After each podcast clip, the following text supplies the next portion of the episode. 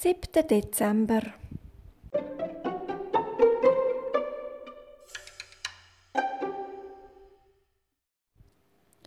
Der kleine Igel stapft weiter zum Wald. Unterwegs trifft er die Mama Reh und ihres Kleine. Hallo, kleiner Igel, grüßt Mama Reh freundlich. Du siehst aber bedrückt aus. Was ist denn los mit dir? Ich habe gerade unseren neuen Nachbar besucht, Eichhörnli, erklärt der kleine Igel. Der hat so traurig ausgesehen. Eigentlich wollte ich ihn ja zu mir heim einladen, damit er mit uns Weihnachten feiert. Aber das Eichhörnli hat gesagt, es hat überhaupt keine Zeit zum Feiern und viel zu viel zu tun.